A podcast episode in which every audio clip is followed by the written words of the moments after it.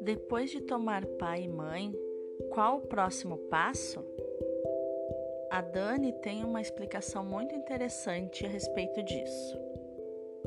Ela diz que depois de tomar pai e mãe, precisamos tomar a vida, que parece ser a mesma coisa, mas não é. Porque se a gente não toma pai e mãe de quem a gente recebe a vida, a gente não consegue tomar a vida.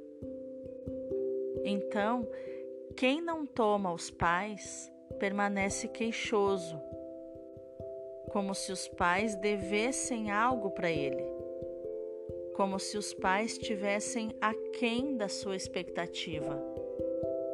Portanto, quando eu consigo tomá-los aceitando quem eles são, no sentido deles me constituírem e não aquele aceitar tipo, ah, bom, tá, tá bom, eu aceito que você é desse jeito. Numa postura soberba, arrogante e, e com superioridade, né? Mas no sentido de me constituir, daí sim eu posso tomar a vida. E qual é a coisa mais importante que os pais nos dão? A vida. Porém, se eu acho que eles estão me devendo algo, eu não vou me abrir para receber esse básico que é a vida. Daí eu vou ficar no mesmo ponto, reclamando: não, vocês me devem amor, me devem atenção, me devem isso e aquilo, e vou é, me esquecer, vou deixar de tomar a vida, que é o mais importante.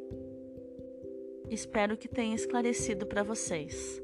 Podcast da Mi psicologia, psicanálise, feminino e neurociência a serviço da vida.